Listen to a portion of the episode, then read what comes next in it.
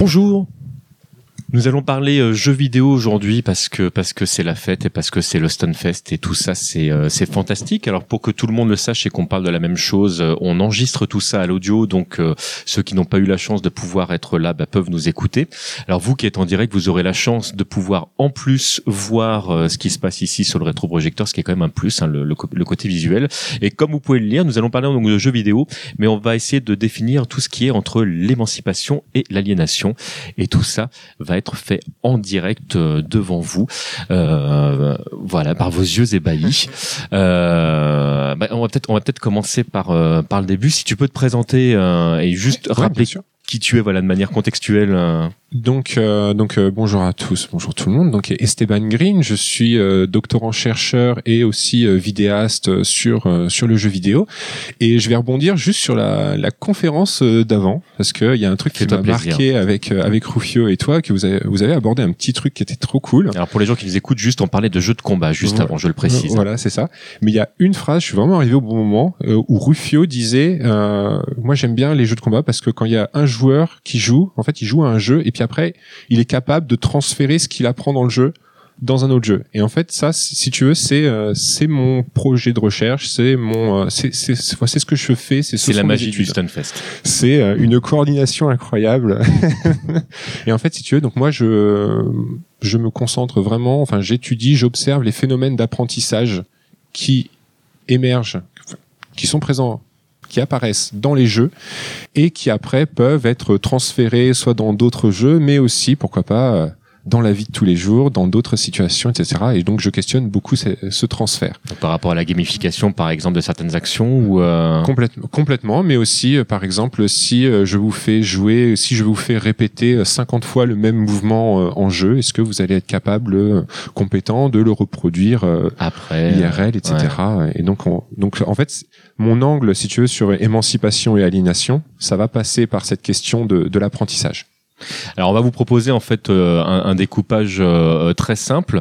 Euh, on va laisser donc Esteban donc nous, nous présenter cette partie-là pendant grosso modo 20 minutes, une demi-heure, et puis après on passera sur un système de questions-réponses. Donc pareil, si jamais vous avez des questions à ce moment-là, FQPH Aline qui est juste là avec le micro, bah, vous vous tendez la main et, et on va essayer de, de prendre un maximum de questions pour que ce soit interactif.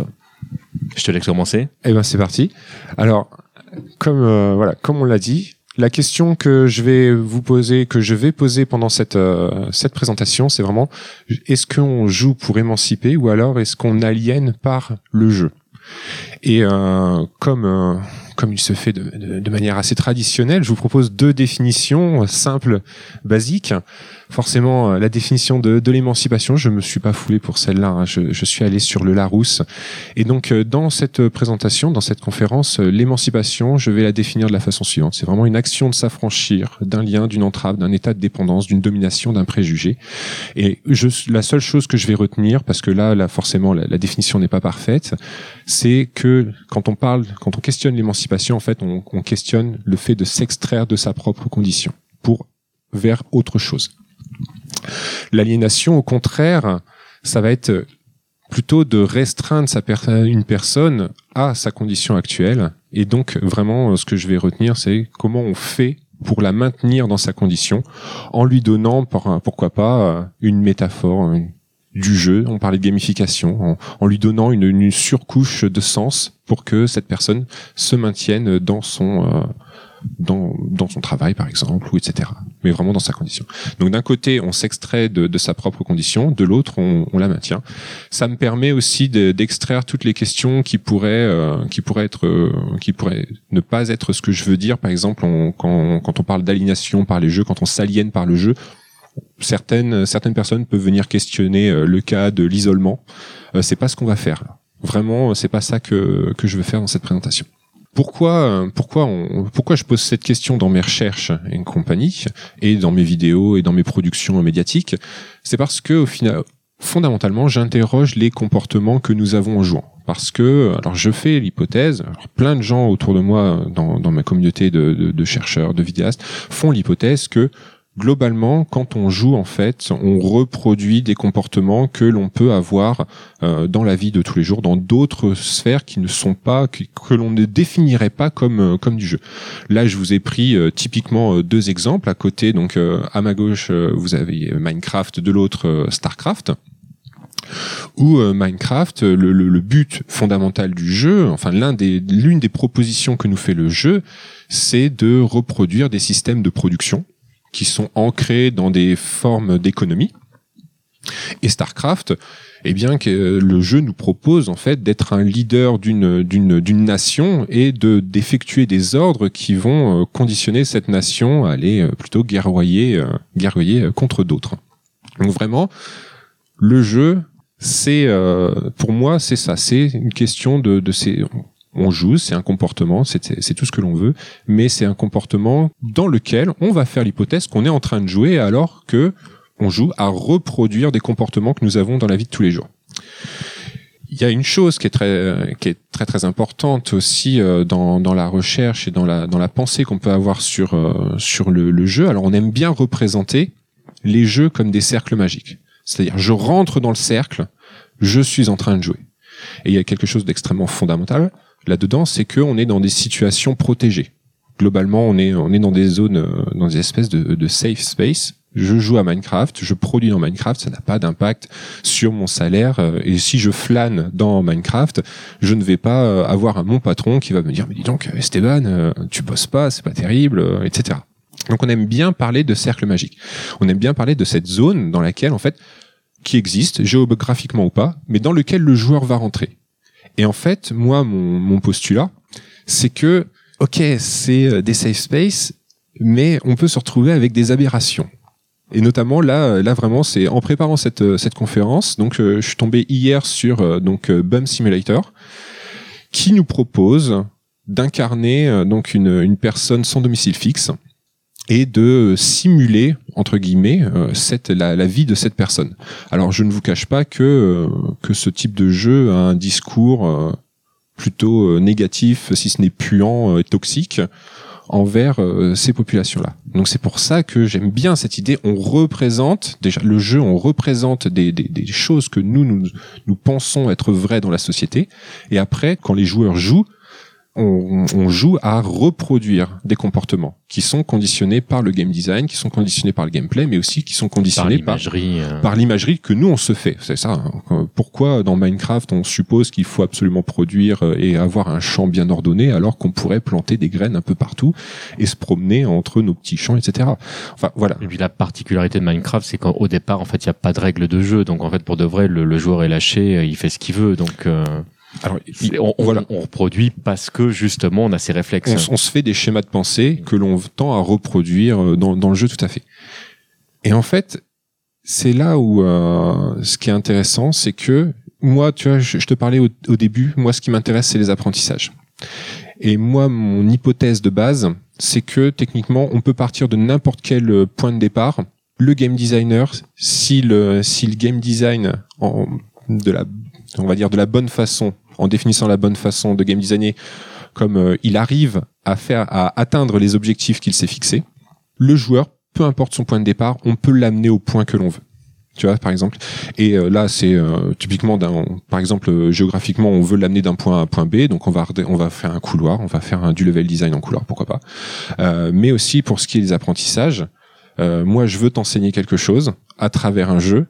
Eh bien, techniquement, peu importe le niveau que tu as, je vais normalement, je vais faire l'hypothèse que je suis capable de t'amener au point que je veux. Tu vois, on parlait de tout à l'heure, hein, tu parlais de, de, de, de sport, de, de jeu de combat. Euh, pareil, vous disiez, on commence, on est totalement nul, mais on peut arriver à un niveau, euh, à un niveau respectable, peu importe si on a déjà une affinité avec le sport de combat, etc. Et pas forcément. Et en fait, c'est un petit peu en pédagogie, c'est un petit peu les, euh, les deux différents mouvements qui sont qui sont situés ici il y a un mouvement assez ancien qui va supposer que normalement pour apprendre des choses, il faut avoir atteint un niveau. Et alors ça, c'est quelque chose que je rejette.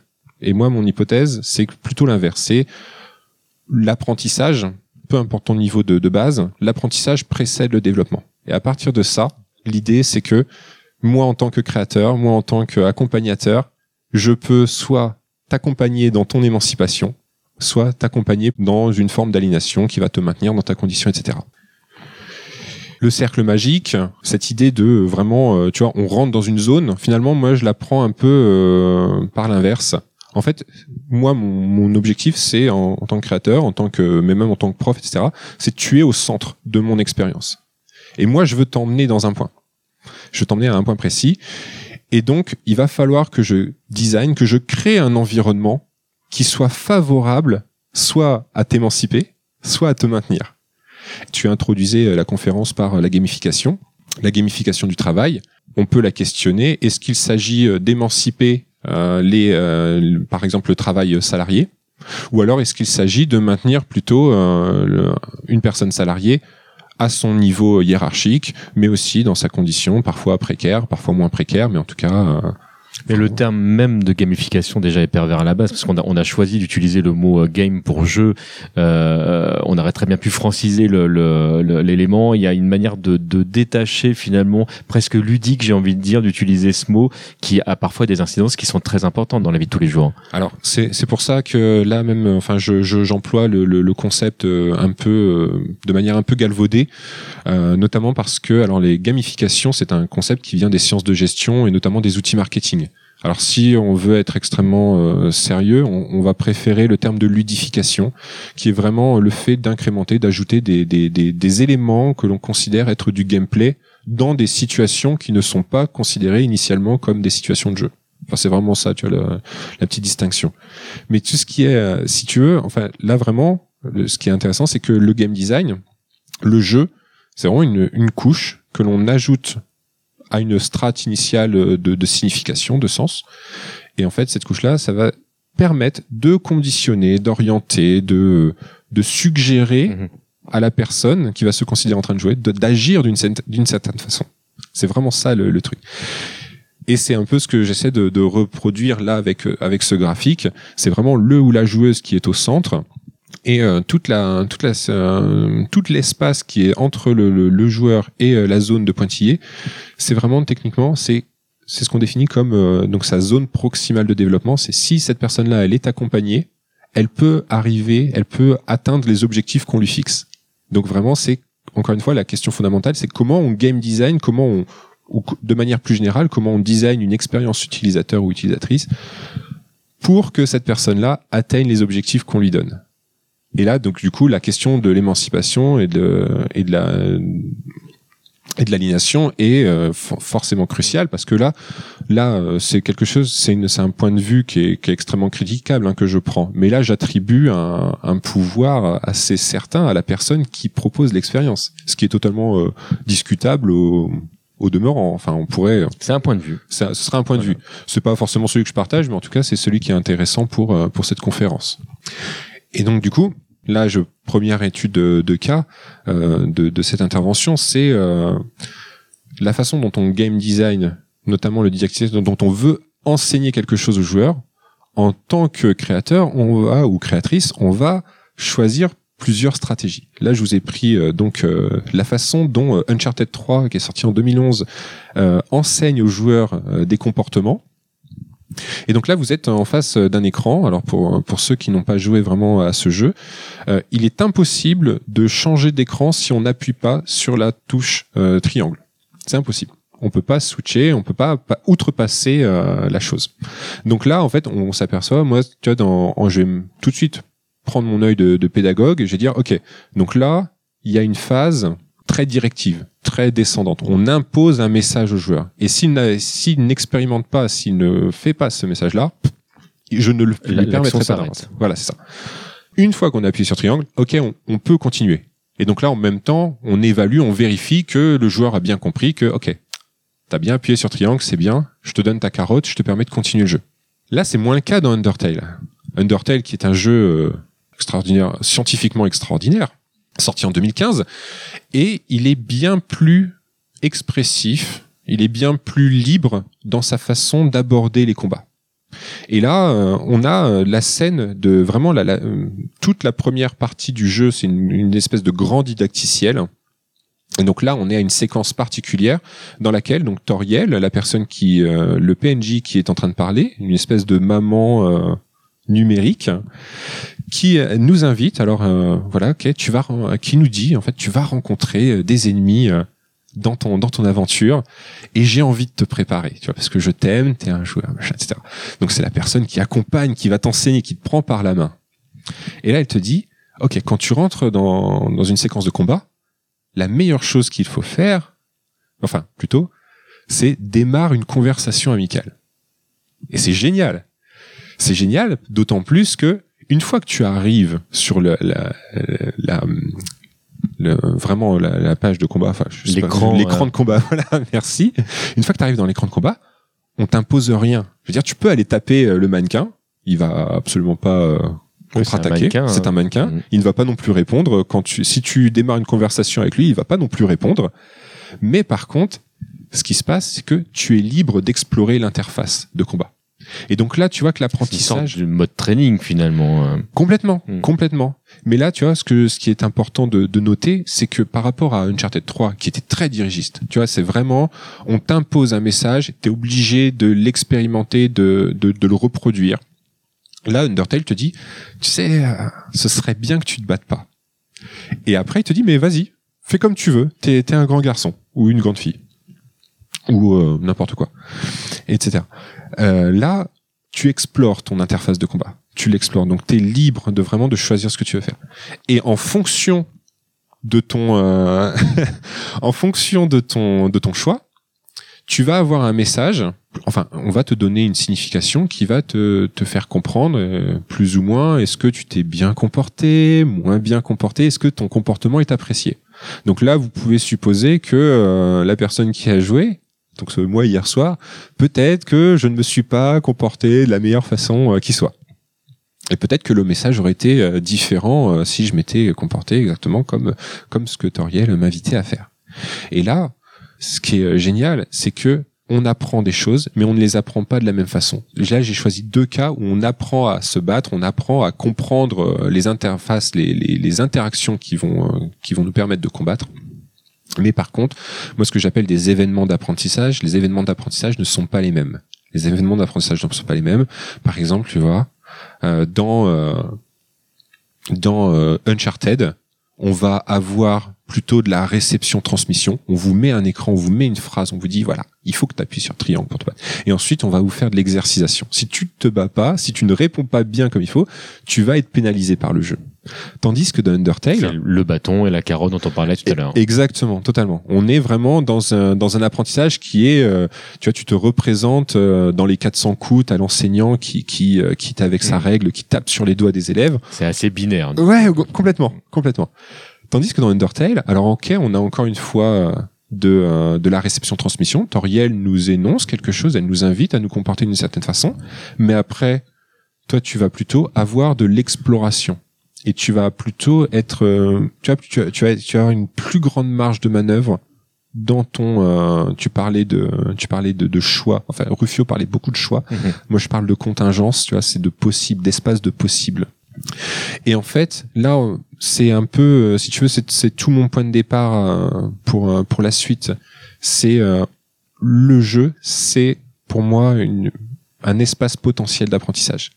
Et en fonction, donc moi en tant que euh, que chercheur, que que critique, analyste, tout, tout ce que tu tout ce que vous voulez, mon travail, c'est d'aller catégoriser un petit peu comment tout ça ça se passe pour ensuite pouvoir inférer et dire ok là le jeu essaie plutôt de te maintenir dans ta condition de joueur par exemple euh, Uncharted 3 ne discute absolument pas tes euh, tes réflexes de joueur tandis que Undertale peut-être il discute un peu plus il te propose un peu plus de L'expérience est forcément différente. totalement totalement Je fais peut-être une toute petite parenthèse. On est d'accord que les deux choix qui ont été euh, qui ont été proposés ici sont des jeux où il y a une sorte de, de, de training mode dans le sens où vraiment euh, le, on, on essaye d'expliquer le mode de fonctionnement du jeu. Évidemment, il y a beaucoup de jeux qui n'ont pas du tout cette proposition. On va pouvoir démarrer directement le jeu et finalement on apprend à jouer en, en jouant. Mais pour autant, ça va complètement dans ce que tu étais en train de dire parce que le game design va rentrer en ligne de compte et en fonction de ce qu'on aura proposé, le joueur va plus ou moins pouvoir s'approprier euh, l'expérience. Mm, mm, mm.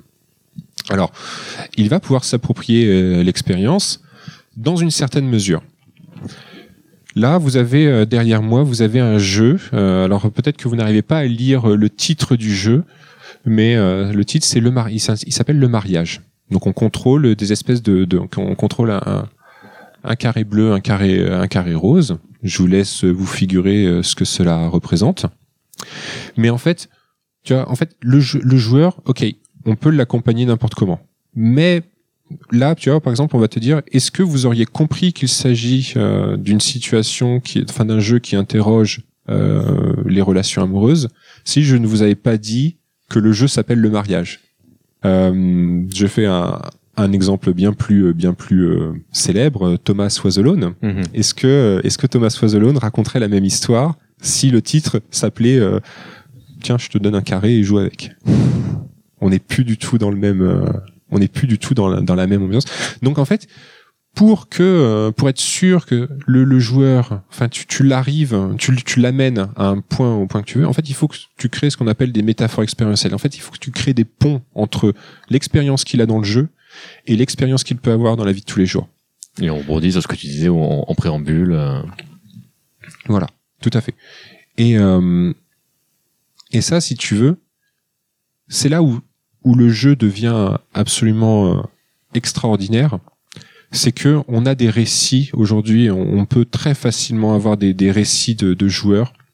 Et là, là, je vous en ai noté deux. Et justement, ce sont des gens qui, qui font des liens entre le jeu et, euh, et leur expérience. Euh, à gauche, donc vous avez euh, vous avez le jeu. euh, comment il s'appelle ce jeu? Pardon? Downwell, mais merci beaucoup. Downwell, qui est donc un jeu vraiment typiquement, en gros, c'est une espèce de, de platformer dans lequel en fait euh, les Mm. sauts sont conditionnés par euh, le fait de tirer des euh, de tirer des balles, euh, des missiles, etc. Et en fait, c'est un jeu donc euh, sur lequel j'ai obtenu un récit d'un joueur, donc euh, d'Akash de la chaîne Un bot pourrait faire ça. Euh, qui nous racontait comment en fait euh, donc c'est un texte qui est publié notamment sur sur mon site chronique vidéoludique et euh, en fait il nous racontait comment c'est un jeu comment ce jeu l'a aidé à à dépasser sa dépression. Et en fait là on est dans un cadre qui est pas qui, qui, qui- en fait il est très très éloigné de, de la vie des, des gens. Mais lui il en a fait il en a fait une passerelle et ça l'a permis de de dépasser tu vois sa condition à côté, on a une image de, de, Morrowind. Parce que, euh, alors dans un autre récit de, de joueurs que j'ai obtenu, en fait, donc euh, cette fois euh, le récit de, Guillaume Grandjean, qui est donc chercheur, collègue, il, dirige un séminaire à, à Normal Sup, notamment sur, le jeu vidéo. Et en fait, il me racontait comment, en fait, Morrowind, il s'est réapproprié, en détournant un petit peu le jeu, comment il s'est réapproprié les espaces du jeu pour en faire des, des chez-soi à lui. En fait, et donc euh, il explorait euh, des maisons, et dans Morrowind, il y a énormément de, de maisons qui sont abandonnées. Et donc lui, euh, dans, pendant une période de sa vie qui n'allait pas, enfin qui n'était pas la, la plus la plus confortable pour lui, en fait, il a utilisé, euh, enfin il a utilisé peut-être de manière inconsciente, mais en fait il a utilisé ce jeu pour se construire un chez un chez soi dans lequel il se sent bien. Et ça, c'est un récit. On a. Est-ce que c'était prévu par le game designer? Je crois pas.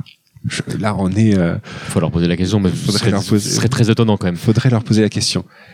Mais dans d'autres jeux, c'est le cas. Euh, tu- la question que je posais, c'est émanciper et aliéner. C'est pas comment on s'émancipe ou comment on s'aliène soi. Donc aussi, l'émanci- l'émancipation peut aussi venir euh, chez le chez le game designer, comme il peut euh, s'aliéner. Donc euh, hier, on discutait avec avec Miss Mew. justement des, des, des, des, des graphistes qui euh, qui en fait design des, euh, des, des, des éléments extrêmement morbides, tu vois, des, des intestins, des, des trucs hyper dégueulasses.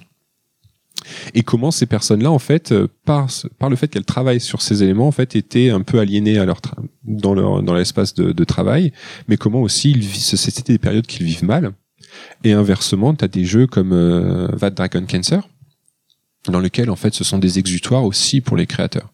Et donc on est encore euh, et euh, ce sont des- un des exutoires pour les créateurs, mais aussi l'idée c'est euh, d'aller voir le joueur, de lui dire ok, je te montre comment moi j'ai vécu une situation de vie qui a été particulièrement difficile, et peut-être qu'avec ça tu vas comprendre un peu plus euh, ma vie, peut-être que tu vas sortir de tes archétypes, peut-être que tu vas sortir, peut-être que tu vas rentrer un peu plus en empathie avec moi. Ce qui est compliqué en plus avec le, les, les, éléments de, de, de game design euh, comme, comme ce que tu viens de citer, c'est que parfois quand on se spécialise dans quelque chose, euh, quand on passe d'une boîte à l'autre, on va se retrouver à faire parfois les mêmes choses alors que c'est pas forcément ce qu'on a envie de faire parce que les gens partent du principe que c'est ce que tu sais faire. Donc si on n'a pas forcément envie de faire des intestins tout le temps, ça peut être embêtant. oui, totalement. Mais bon. Bon, ça c'était euh, une petite, en tout cas c'était une petite parenthèse, mais tu vois, il y a la question de l'aliénation, elle est, elle est, elle n'est pas uniquement au niveau du, uniquement au niveau du joueur. Je pense que c'est plus qu'il faut retenir de, de, de, cette parenthèse. Bien sûr. Les jeux comme échappatoire, les jeux comme euh, là maintenant, on a vu là, je vous, je vous ai proposé deux, deux récits qui sont assez agréables à écouter. Enfin, ce sont des, des, des, des récits dans lesquels en fait qui, qui peuvent atteindre aussi votre votre vie personnelle euh, on va passer un petit peu du côté obscur en allant voir un petit peu les, les choses un peu plus, euh, un peu plus, euh, un peu plus, un peu plus serious business, en commençant notamment avec euh, des jeux. Tu vois, on se dit avec, ok, les jeux, pendant très longtemps, ça a été considéré comme des, des activités dans les improductives improductive et choisie. purement ludique. Voilà, c'est ça. En fait, purement ludique, mais dans le sens, c'est totalement déconnecté du travail. On l'a très longtemps opposé au travail, alors que aujourd'hui, c'est, enfin, ce, serait une aberration de maintenir ce, ce paradigme, cette dichotomie euh, travail-jeu. Donc euh, très vite, on s'est dit, mais attends, mais euh, on peut utiliser les jeux pour faire bosser les gens. Et là, il y a un cas qui est très très très très célèbre, qui est celui de World Without Oil, qui est un jeu qui a été lancé en 2007 euh, notamment euh, en par, notamment euh, par Jane McGonigal qui a aussi qui est, qui est aussi une chercheuse et qui s'interroge beaucoup sur les questions d'apprentissage liées aux sessions de jeu. Et dans ce jeu-là, qu'est-ce qu'on doit faire? En fait, c'est c'est un jeu qui est très très simple en termes de mécanique, en termes de design, puisqu'il ne transmet que des informations toutes les semaines. C'est un jeu qui a, qui a duré, je sais plus, à peu près sept semaines. Donc aussi dans une période de temps euh, close. Quoi. Qui était ouais, définie. Et à chaque début de semaine, les game designers et les game designers, ils envoyaient des informations aux joueurs. Et le postulat de départ de ce jeu, c'est euh, demain, il n'y a plus de, y a plus de pétrole. Qu'est-ce qu'on fait? Et donc toutes les semaines, tu avais des mises à jour d'informations, par exemple le prix du baril. Qu'est-ce qui se passe si le prix du baril euh, double demain? Et euh, les joueurs, ce qu'ils devaient faire, c'était produire un de la vidéo, deux des, articles de blog, mais ils devaient imaginer ce qu'il euh, ce qu'il se passerait. Et euh, selon les statistiques euh, du, du projet, en gros, il y a eu un peu plus de... C'est un jeu qui, en cette semaine, a créé un peu plus de 1500 productions, créations de la part d'une communauté de joueurs. Ce qui est démentiel. La question que je pose, est-ce que là on est dans du jeu? Ou alors est-ce que on est de manière un peu plus pragmatique dans de l'outsourcing non rémunéré euh, et euh, de la recherche de compétences à l'extérieur de l'entreprise Je te laisse répondre. je vais pas répondre. Je vais pas répondre. Je vais prendre un autre exemple. Là, vous avez en 2012-2013, vous avez la ville d'Amiens qui a lancé une plateforme de jeu pour construire un complexe euh, aquatique dans la ville d'Amiens. Donc là, on est typiquement dans les jeux style Tycoon, donc en gros, on a un budget, on doit mettre, disposer les éléments qui doivent composer notre piscine idéale. On pourrait supposer qu'on est clairement dans, là tu vois, on est, on pourrait inscrire cela dans de la démocratie participative, dans de la démocratie liquide. On va chercher le citoyen chez lui, on lui dit, bon, ok, on lui pose la question. Tu sais, la politique, c'est pas que le vote. Viens aussi, euh, viens voir ce qui se passe participe. Hein. Viens participer voilà à, la, à la vie de, de, de, ta, de ta ville, de ta cité, de tout ce que tu veux, etc. Et là, on est peut-être dans un, si tu veux, on est dans un dans une forme qui euh, pourrait euh, moralement se dire bon bah ok pourquoi pas. Je veux dire c'est une ville qui fait appel à ses citoyens qui a gamifié qui a, qui a proposé un jeu pour pour obtenir euh, la participation de ses citoyens pourquoi pas qui a fait développer une interface pour ça totalement. il y a un investissement. Voilà. Là aujourd'hui c'est un projet donc tu vois en fait eux ils ils l'appelaient pas forcément jeu mais ils l'appelaient une concertation en ligne. Concertation aussi politiquement c'est un mot qui est très ancré donc on voit cette idée, euh, là tu vois par exemple, on voit cette idée de jeu qui se déplace, euh, comme euh, ce que pouvait être quand je parlais de, de l'exemple Bum Simulator. Est-ce qu'il y a 20 ans, on aurait pu supposer que le jeu, ce serait d'incarner une personne sans abri? Je pense pas. En tout cas, pas, pas comme ça a été fait ici. hein. Voilà. je pense qu'il y aurait eu des exemples. Enfin voilà, je pense qu'il y aurait eu beaucoup, beaucoup de, de discussions, de débats à ce sujet. Là, on est dans un exemple où par le jeu, on vient chercher le citoyen, etc., pour le conditionner, pour le, le faire agir. Et là, il se trouve que donc euh, la décision politique pour la mise en place du complexe aquatique a été prise l'an dernier. Donc euh, il s'est passé entre le jeu entre et euh, la décision politique, il s'est quand même passé du temps, etc. Bon, c'est moins drôle quand ce sont des entreprises privées qui viennent proposer ce, travail-là par le jeu. Tu vois, c'est- encore une fois, c'est euh, l'utilisateur, il est au centre. Et comment moi je le fais agir de la meilleure façon qui m'avantage le plus. Euh, donc euh, YouTube Heroes, qui est donc quelque chose qui est une tentative, mais bon, qui va se mettre en place progressivement, qui est déjà en qui est déjà en place à une à une plus petite échelle, mais ça existe déjà.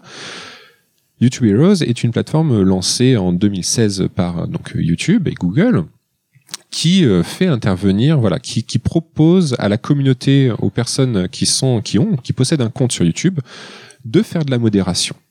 Et donc il y a tout un système de points qui permet de dire voilà oui t'es un bon euh, t'es un bon viewer t'as bien évalué la vidéo machin bravo etc. On est de l'autre côté on est plutôt dans une logique euh, économique de d'économie d'échelle. Donc le but c'est vraiment d'économiser euh, c'est de c'est d'outsourcer par du travail non rémunéré le travail justement le, le travail de modération qui n'est peut-être pas des plus efficaces en tout cas euh, sur Google et sur en général les réseaux sociaux. Et donc en fait, c'est pour ça qu'on parle de métaphore ludique. Tu vois, on donne une couche de, de une surcouche de sens. On dit que ok, je te fais jouer, t'inquiète. Mais moi, ce qui m'intéresse, c'est que ton comportement, ton acte, ne te serve pas toi uniquement, comme c'était le cas par exemple dans mon exemple dans Morrowind, mais qu'il me serve moi. Donc vraiment, et là on entre dans cette question de l'aliénation. Le but du jeu, c'est que toi, je te fasse agir d'une certaine façon, qui te maintienne à ta place, mais qui en même temps serve mes propres intérêts. Notamment euh, l'aliénation au sens, euh, si on va chercher euh, les, très très vieux auteurs, notamment Marx, par exemple, définissait l'aliénation par le fait que le travailleur, le, le travailleur ne possède pas le produit de son travail, ni les ressources, ni le, le capital qui, permet, qui lui permettent de travailler. Aujourd'hui, euh, tu vois, les, les données que l'on produit sur YouTube, sur Facebook, sur Twitter, etc., les, les, les données que moi-même je produis parce que euh, je, je m'exprime beaucoup sur Twitter, sur YouTube, euh, est-ce que c'est ma propriété? Est-ce que finalement, est-ce que ça m'appartient? Est-ce que c'est bien, tu vois, est-ce que c'est bien que je me laisse berner un petit peu? Si tu lis le disclaimer, non. du coup, Et donc, tu vois, pour euh, peut-être passer, euh, passer aux questions euh, et euh, pour embrayer sur les questions, mais pour proposer une petite conclusion. L'une des conclusions que j'ai, en fait, moi, en fait, a, en janvier, je suis, j'ai repris, euh, j'ai écrit un papier qui part de Weber et qui part de, l'idée de désenchantement du monde. On vit dans un monde désenchanté. Et donc, alors Weber, lui, c'était au sens religieux. La, la religion se, malheur, la religion se perd. Comment faire? La jeunesse est en danger. Euh, Aujourd'hui, on est dans ce monde désenchanté, un par la religion, mais de plus en plus par le travail. Alors forcément, on ne voit pas les, euh, petites références que je que je note, mais j'ai noté notamment trois articles qui ont été publiés entre 2016 et 2018 sur la notion de bullshit job. Donc, euh, donc tout, tout le monde voit à peu, près ce que c'est ou pas euh, pour se faire un Donc, mon idée. J'ai des noms là-bas, donc euh, peut-être euh, définir. ouais, euh, complètement. En fait, ce sont euh, les bullshit jobs, ce sont des, des globalement, donc c'est forcément très très péjoratif sur des, des jobs qui vont avoir en général des, des, des, des intitulés à rallonge. Par exemple, vous êtes responsable de projets pédagogiques et d'innovation numérique dans le cadre du grand dispositif de pas du Grand Paris. Enfin voilà, Vous un exemple. hein. C'est pas ma vie, mais mais voilà, tenez votre euh, tenez ma carte de visite au format A3 et euh, J'ai par- imprimé petit. voilà, en, en, en petites lignes avec plusieurs colonnes. Et en fait, qu'est-ce qui se passe? C'est que dans la réalité des, des faits, on se retrouve à, à produire des, des, en fait, à travailler dans des missions qui ont très peu de sens. En fait, euh, à l'unité, les actions que l'on effectue dans notre travail, à l'unité, ont très très peu de sens. Voir dans, dans certains euh, bullshit jobs, en fait, vous êtes le, le, le maillon en fait entre euh, les gens qui vont euh, qui vont diriger et ceux qui produisent la ressource réelle. Donc en fait, véritablement, vous ne savez à rien. Et c'est parfois très très compliqué à vivre. hein. Mais l'un des, ce qui est, ce qui est fou, c'est que, bon, en tout cas, et puis après pour, pour enchaîner, mais on ne sert pas forcément à grand chose. On ne voit pas, en fait, dans, dans ces métiers-là, en fait, les impacts que l'on peut avoir sont très très très diffus. Par exemple, on, Très dilué. Ouais. tu vois, très dilués. Donc, on ne voit pas immédiatement le sens de nos actions. C'est ça, en fait. Et du coup, on est aussi en 2018, on est dans un, tu vois, là, en fait, c'est ce qui, c'est assez drôle. La, la religion disparaît. Qu'est-ce qui remplace la religion? En, qu- en quoi, euh, par exemple, le- les citoyens français croient? Ils croient dans, en- dans la valeur travail. Et la valeur travail, aujourd'hui, qu'est-ce que ça veut dire? Ça veut plus rien dire. On a perdu le sens de ce que veut dire la, la valeur travail. Pas forcément, euh, c'est pas forcément une mauvaise chose, hein, j'en sais rien, mais mais en tout cas, on a perdu ce sens. Et quand on vient ajouter du jeu, c'est comment on va On re- rassure du on coup. rassure les personnes, on rationalise un travail en leur mettant des plus petites échéances, des plus, en leur disant, t'as vu, t'as eu un impact là. C'est le cas, par exemple, de, euh, donc là, c'est le jeu euh, qui s'intitule Habitica, donc qui est une espèce de RPG. En, gros- c'est euh, gamifie ta vie, hein, en fait, c'est vraiment ça. Et dans lequel on va noter, on va hiérarchiser nos missions, qui sont organisées sous forme de journal de quête. Une fois qu'on a terminé une mission, on déclare qu'elle est déterminée, on gagne des points d'expérience, on gagne des pièces d'or. Avec les pièces d'or, on peut acheter plein de choses, machin, etc. On redonne, on essaie de créer du sens. Et tu vois, dans ce que, dans moi, ce que, ce que, ce que je laisse entendre ici, c'est que on a un problème.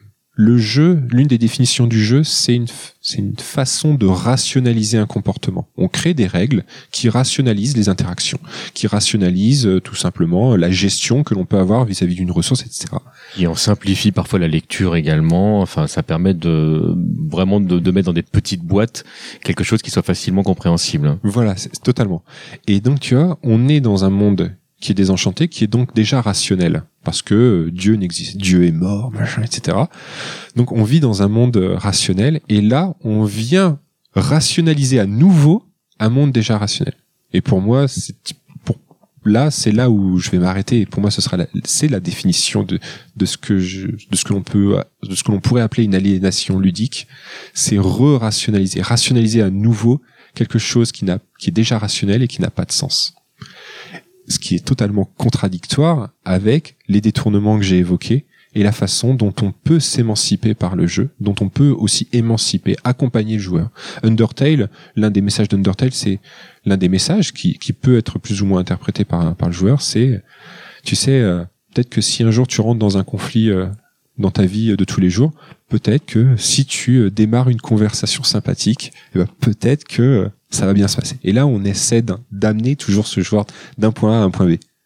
Et donc euh, voilà, là où je m'arrête un petit peu dans cette euh, conférence entre ce que je voulais évoquer au niveau de les jeux, euh, voilà, comme des outils d'émancipation, mais aussi euh, des outils d'aliénation. Alors, avant éventuellement de, de, de proposer du coup des, euh, des, euh, des axes de réflexion, est-ce que parmi vous déjà il y a des questions? Est-ce qu'il y a des choses que vous voudriez, euh, voudriez demander? Alors comme on est plutôt sur un mode de Merci. questions-réponses, si jamais vous pouvez vous présenter quand vous avez le micro, qu'on a qu'on ait un, votre oui. prénom et un Euh, bonjour à tous et à toutes. Euh, moi c'est Pierre. euh, sur internet c'est Olbus, hein, mon pseudonyme. Euh, du coup, bien bonjour. La, la question que je voulais euh, te poser, Esteban, euh, concerne euh, plutôt l'aliénation. Euh, tu as plutôt évoqué l'aspect aliénation, notamment dans le travail.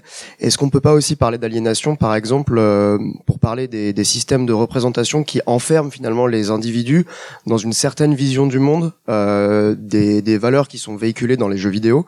Est-ce que pour toi c'est aussi une aliénation? Est-ce que est-ce qu'on devrait définir ça autrement Voilà, je t'interpelle sur sur les valeurs en fait plutôt. Alors peut-être pas forcément euh, parler. euh, c'est très compliqué après de, de pour moi en fait ce que j'ai essayé peut-être que je n'ai pas réussi à le faire c'est de jamais trop me prononcer euh, tu vas vraiment dire est-ce que c'est une bonne chose ou une mauvaise chose? En fait, c'est, c'est, est-ce que, voilà. Par contre, ce que je peux, la façon dont je peux répondre un petit, peut-être un petit peu à côté de, de ta question, c'est que euh, forcément, les jeux contiennent des systèmes de représentation. Là, je vous ai choisi une diapo que que, que je n'ai pas présentée auparavant, qui est un jeu absolument formidable, qui s'appelle Tap Tap Fish, et c'est un jeu le plus zen, le plus ASMR du monde. Et euh, par contre, c'est un jeu dans lequel on reproduit un système euh, de production euh, alors on va l'intégrer dans ce qu'on appelle du lean management. Le lean management, c'est directement issu du toyotisme, qui est lui-même issu du fordisme. Donc c'est du travail à la chaîne, dans lequel euh, dans lequel on investit, on, tu vois, on acquiert des, euh, des, euh, des unités de production qui vont elles-mêmes se mettre à produire des ressources que nous on peut après dépenser, machin, etc. Et ces unités de ressources, en fait, euh, on est clairement dans euh, dans de la maximisation, dans de la, de la, hum, vraiment on est du euh, dans la forme d'investissement et de retour sur investissement.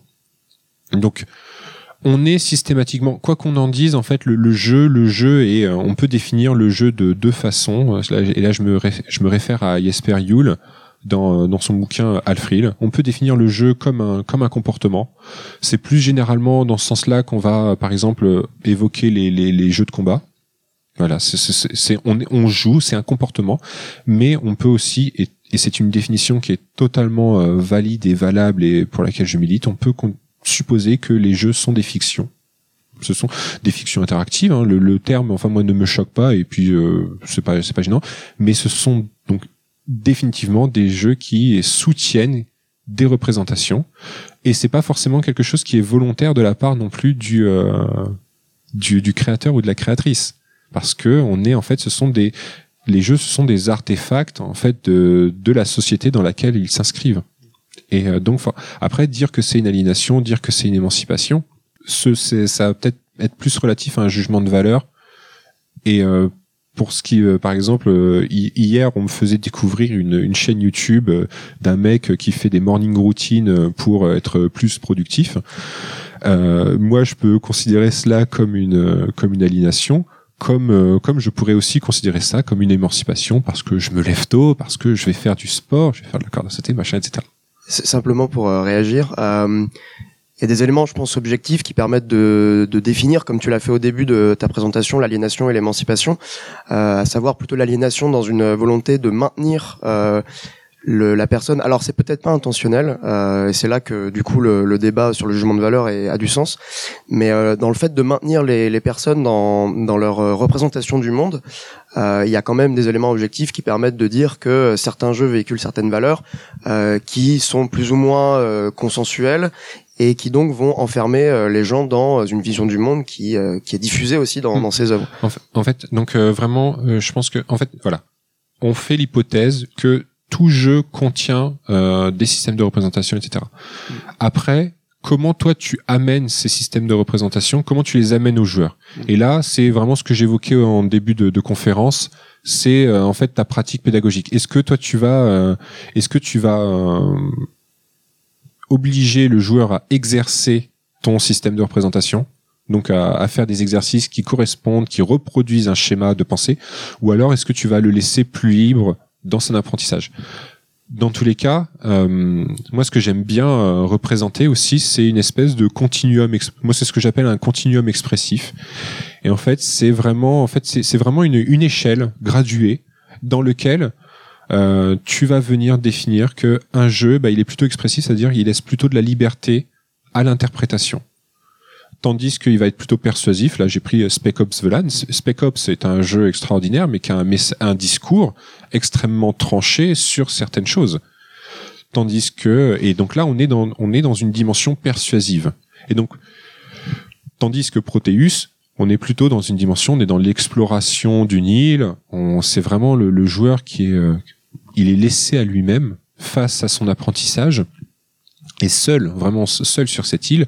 Et donc on va le le, le laisser. euh, on va supposer que le, le jeu, tu vois, il y a pas, il y a un discours, il y en a force, il y en a probablement un, mais il est pas spécialement amené au joueur. Il est pas, tu vois, euh, il a pas d'approche pédagogique extrêmement dirigiste, top down, machin ou euh, verticale pour amener ce discours. Et donc, on peut, à partir de ce continuum expressif, on peut venir supposer, euh, on peut inférer, supposer, est-ce que le jeu a une volonté plutôt euh, d'aliéner euh, Par exemple, là, je parlais de Tap Tap Fish.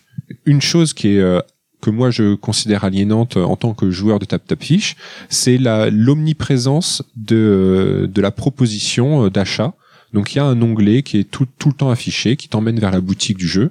Euh, tout, euh, t'as d'autres jeux de ce de ce genre-là. En fait, à chaque à chaque fois que tu lances l'application, t'as un message qui va venir te dire, mais tu sais, si tu dépenses 2 euros, tu vas obtenir tant, et t'es obligé de venir fermer ce, message qui est une fenêtre pop-up qu'on peut retrouver sur un site web. Et donc là, on peut supposer que euh, y a cette, euh, ça va être un peu plus aliénant. Par contre, mini contraste quand même. Spec Ops The Line, tu vois, il a un discours très persuasif, mais son, son objet, il veut te faire comprendre que c'est une critique de, de la guerre. Donc il est persuasif, mais en même temps, euh, peut-être que son objectif, c'est de t'interroger, toi en tant que joueur, dans ta pratique, euh, pourquoi tu tues des gens dans, dans, dans tes sessions de jeu, et euh, pourquoi, pourquoi la guerre, c'est un très très grand discours. on peut aussi des, on peut trouver des jeux expressifs euh, Bum Simulator. Le simulator est pas anodin. Le fait, le fait de, de, de, de considérer que le jeu est un simulateur, c'est de considérer qu'en fait, euh, on est un peu libre de faire ce qu'on veut. Mais par contre, euh, là, on retrouve, euh, on reproduit peut-être des schémas, des, des, des, schémas de pensée qui nous maintiennent dans notre condition et qui ne viennent pas nous, nous interroger. Euh, bonjour, alors Franz, créateur sur le net, voilà, je suis ergonome dans les jeux vidéo, euh, je travaille sur tout ce qui est expérience utilisateur. Euh, alors, je suis super intéressé par euh, tout ce qui est apprentissage dans les jeux vidéo. C'est une de mes, euh, c'est un, un, une, de mes lubies. et donc, tu as parlé de gamification. Et j'aimerais savoir si tu pouvais nous parler aussi un peu de Serious Game. Je pense c'est un, un, un, sujet, peut-être que vous, vous en avez entendu parler, qui peut être à la fois utilisé pour la gestion, quoi, pour apprendre à, ses employés à mieux faire leur travail, en fait. Mais aussi, euh, et là, il y a une nouvelle mouvance qui est arrivée, qui est plus dans la sensibilisation psychologique, euh, dans les habitudes, etc. Dans la, justement, pour changer un peu la, vision d'une d'une chose ou les, préjugés, etc. Et aussi de tout ce qui est serious gaming, c'est-à-dire euh, prendre un jeu vidéo et rajouter un contenu sérieux en se basant sur un jeu vidéo. Voilà. Juste avant de, de, de, laisser répondre, juste préciser que c'est très personnel. Moi, j'ai un gros problème avec le terme serious gaming parce que pour moi, en fait, un jeu est un jeu. Le, on, peut, euh, il y a une ligne éditoriale, on va pouvoir exprimer euh, un point de vue, on va pouvoir le rendre pas très amusant et dans ce cas-là, il va pas être très agréable. Mais le terme serious gaming qu'on a vraiment utilisé il y a quelques années pour pour dire voilà, on est en train de faire un truc. Alors, on utilise le format du jeu vidéo, mais vous inquiétez pas, c'est sérieux. On est en train de faire. Pour moi, en fait, tu peux tu peux euh, partager des des idées qui sont très concrètes, euh, un, message dans quelque chose qui peut être très ludique. Et à l'inverse, tu peux complètement louper ton truc en faisant un jeu qui, qui est euh, qui est pas très agréable. Mais le terme même de serious gaming, moi, me, me, me laisse question quand même. Alors.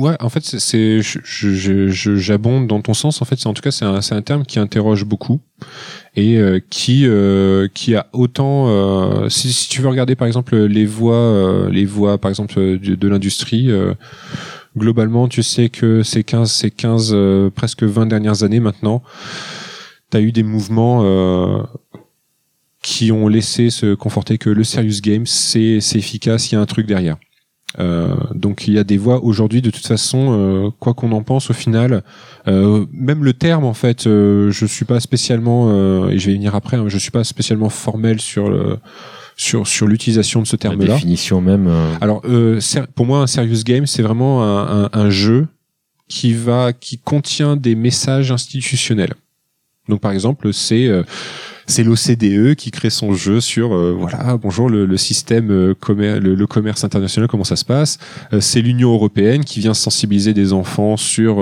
sur le diabète euh, ça c'est un expérience, ça c'est un cas concret en fait. C'est parce que je sais, je sais plus le nom du jeu, hein, mais il y a, enfin c'est des choses qui existent. Voilà, c'est c'est vraiment un jeu qui qui correspond à des des enjeux institutionnels, enfin qui contient des messages institutionnels. Et ce qui sous-entendrait déjà qu'il y a, enfin, qu'on qu'on fait la différence entre entre certains sujets. Moi, je décide de faire un jeu euh, pour euh, mettre en lumière euh, la, la difficulté de, de, de ce que va vivre la communauté LGBT, par exemple. Euh, on peut considérer que c'est un sujet institutionnel, mais je fais ça dans mon coin. Ça va pas être un serious game parce que ça va être vendu sur Steam, parce que ça va être le. Et c'est c'est pour ça que ça, enfin, le, le terme même des serious games me, me, me pose Après- me pose problème. Oui, oh, non mais tout à fait. Après, t'as- tu vas avoir des euh, sur ces sur ces problématiques. Alors là, tu, vois, euh, cette semaine, euh, j'évoquais, enfin, dans une présentation, j'évoquais la question de la transition énergétique. Euh, tu vas avoir des serious games en fait qui vont être estampillés par par exemple General Electric. Bon bah là, tu peux supposer, en fait, tu, tu vois, il y a des marqueurs pragmatiques qui viennent contenir un discours institutionnel, contrairement à ce qu'on pourrait définir comme un comme un art game ou comme un jeu expressif ou etc. euh, ou un jeu vidéo euh, d'un indé euh, pour pour pour d'autres.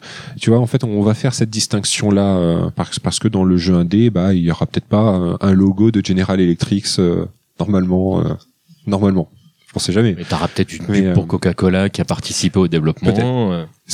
L'une des questions sur lesquelles je travaille beaucoup, en fait, euh, c'est euh, comme je le dis- vraiment au tout début de la, de la conférence, euh, j'ai travaillé sur cette question de, de transfert. Mhm. Moi, c'est vraiment, c'est en te faisant jouer, euh, est-ce que tu vas être capable de reproduire un comportement qui a eu lieu dans, dans ta session de jeu, dans quelque chose qui n'est pas euh, du jeu, mais qu'on va, on va supposer que c'est à peu près la même famille de situations. Il y a plein de, de proximités sémantiques, euh, etc. Euh, après, par exemple, donc en fait, moi, en fait, de mon point de vue, par exemple, de, de prof, je vais venir, je vais avoir un objectif pédagogique et je vais formuler un objectif, par exemple, à la fin d'une session de Papers, Please, le joueur sera capable de, de comprendre ce que signifie euh, le racisme systémique. Voilà. Objectif pédagogique. Assez complexe, parce qu'il y a une question de compréhension, parce que c'est un sujet qui est, qui est hyper, euh, qui est hyper euh, fin et hyper, qui a, qui a de nombreuses causes. Maintenant, euh, mon objectif, quel est mon objectif final? C'est de faire comprendre la question du racisme systémique.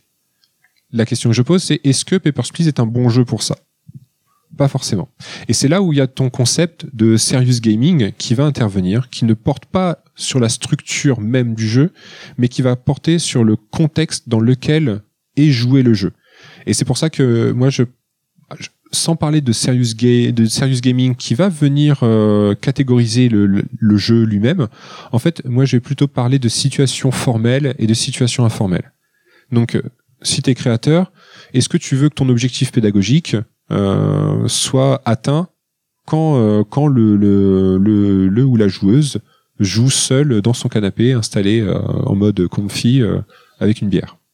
Ou alors, est-ce que tu veux qu'il y ait un intervenant externe, par exemple un prof, qui va venir, comme mon cas, hein, enfin c'est mon cas, un, un prof qui va se balader entre les entre les ordinateurs auprès de ses élèves et qui va être euh, tout le temps sollicité parce que le jeu marche pas, mais euh, des fois aussi il va être sollicité pour dire mais euh, monsieur là je comprends pas, est-ce que vous pouvez m'expliquer? Et là tu tu vois, t'as, donc t'avais une un premier objectif, t'as le jeu qui vient entourer ce jeu et par dessus encore t'as une nouvelle euh, t'as un nouveau contexte qui euh, que tu que tu opposes et donc là ce serait ton ton serious gaming.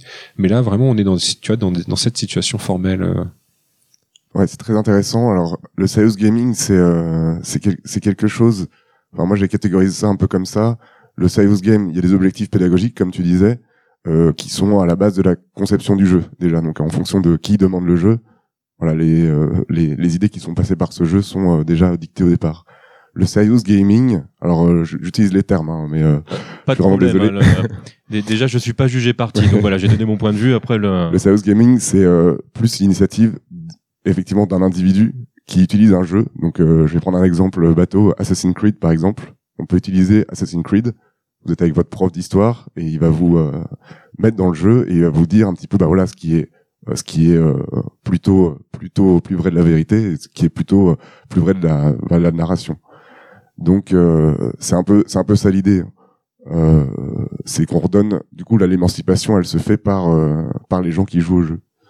ça dépend ça dépend. Est-ce que est-ce qu'on est-ce qu'on émancipe est-ce qu'on amène euh, c'est c'est là ce serait ça il me il me faudrait quelques heures euh, pour euh, pour, euh, pour pour savoir si euh, le, le mode le, le tour euh, le, le twist euh, mode euh, de de- d'Assassin's Creed euh, permet justement soit soit est-ce que ça permet de de, de toi de- de- d'interroger la, la la civilisation égyptienne et donc par ce biais-là interroger ta propre euh, ta, toi ta propre citoyenneté toi ta propre personne euh, inscrite dans un milieu social etc ou alors est-ce que en fait euh, Assassin's Creed euh, Origins en particulier euh, reproduit exactement les mêmes les mêmes euh, les mêmes systèmes que notre société actuelle et c'est sous cette métaphore ludique qu'on fait croire aux gens que en fait il s'agit des Égyptiens et ils se comportaient comme ça euh, à en, en l'époque les, en les filtrant même jusqu'à graphiquement, puisqu'on on rhabille des, oui, euh, statues oui. euh, qui, qui ne l'étaient pas, par exemple. ça, ça- ça, c'est pas ça c'est pas gênant la, Ah question bon, de c'est- juste un, un trait de en fait on, euh, on, on propose quelque chose en fait comme tu viens de le dire en fait qui est maquillé par rapport à notre propre culture aujourd'hui Peut-être, pour la rendre plus compréhensible ou, euh, ou pour ne pas choquer euh, les gens qui pourraient l'être Là, du coup, je fais un petit crochet vraiment sur ce, cette question de, de l'histoire. Tu vois, on aime bien. Ça a été très d'actualité ces derniers mois la question de la réalité historique dans les jeux vidéo.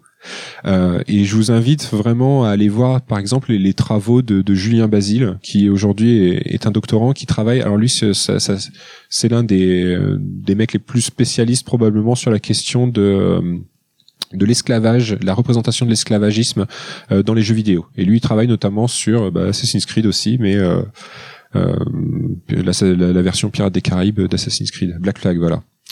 Et, euh, et on- il, travaille, il travaille notamment sur ce jeu-là.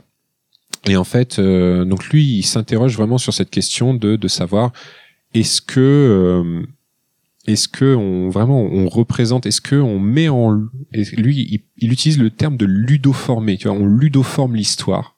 Donc on, on lui met une couche ludique, etc. Euh, mais est-ce que du coup cette histoire, est-ce que c'est une, une histoire, euh, est-ce que c'est proche d'une réalité historique, ce qui est très discutable euh, parmi les historiens, euh, mais ou alors est-ce que c'est vraiment un reflet de, de notre société contemporaine? Par contre, tu as des tu as des jeux qui euh, qui sont euh, bien plus euh, bien plus persuasifs dans leur appréhension de l'histoire. Et si j'arrive à retrouver la la diapo je vais vous la présenter. C'est un jeu que je vous évoquer, bah, justement, lors d'une conférence de, de Julien Basile. Alors là, il présente, c'est un jeu qui s'appelle, qui s'intitule Me Willow et qui raconte la condition euh, d'esclaves euh, sur la ville de, la Réunion, euh, en Réunion, enfin à la Réunion. C'est un jeu de Muriel Tramis. Muriel Tramis est très très célèbre parce que c'est la créatrice d'Adibou. Euh, mais avant de, avant d'avoir créé Adibou, elle a créé des jeux qui sont extrêmement politiques et qui, euh, et qui en fait, et pourquoi elle a créé ce jeu-là notamment, c'était pour raconter euh, l'histoire des Réunionnais qui n'était pas euh, l'histoire enseignée à l'école, parce que à la Réunion, euh, à son époque, hein, c'est vraiment de, son témoignage. hein, euh, l'histoire des Réunionnais, c'est les Réunionnais sont des descendants, bien sûr, des Celtes et donc des, Gaulois. et elle, en fait, le jeu, et là je, je cite de manière approximative Julien Basile, le jeu était accompagné d'une recette de cuisine créole, d'un chant créole, de tout un tas de, choses qui composent l'histoire euh, créole. Et donc là, on est dans un jeu qui propose une histoire, qui propose une version de l'histoire, qui n'est pas enseignée euh, à l'école, qui est censée être euh, normalement l'institution émancipatrice euh, la plus la plus parfaite qui soit. Bon, on pourrait discuter de ça, mais et là parce que c'était pas enseigné à l'école, elle a créé un jeu. Donc, alors elle n'était pas seule bien sûr, mais pour raconter une histoire, pour euh, pour proposer aux jeunes réunionnais et réunionnaises de découvrir leur histoire et donc de s'émanciper de l'histoire que euh, nous on peut, euh, tu vois, la, la France Leur métropole imposer, pouvait leur imposer. Ouais. Hmm. Alors, je suis désolé parce qu'il va falloir malheureusement qu'on euh, qu'on coupe et c'est super intéressant. C'est toujours le, le, le rôle le plus difficile que de dire on arrête. Euh, Esteban, vraiment merci beaucoup euh, pour ce moment fort intéressant. Merci beaucoup à vous d'avoir participé Ah, merci, à merci de m'avoir invité. avec grand plaisir. Et puis bah voilà, il va y avoir d'autres conférences de toute façon ici dans l'auditorium. Donc voilà, c'est le Stunfest, profitez.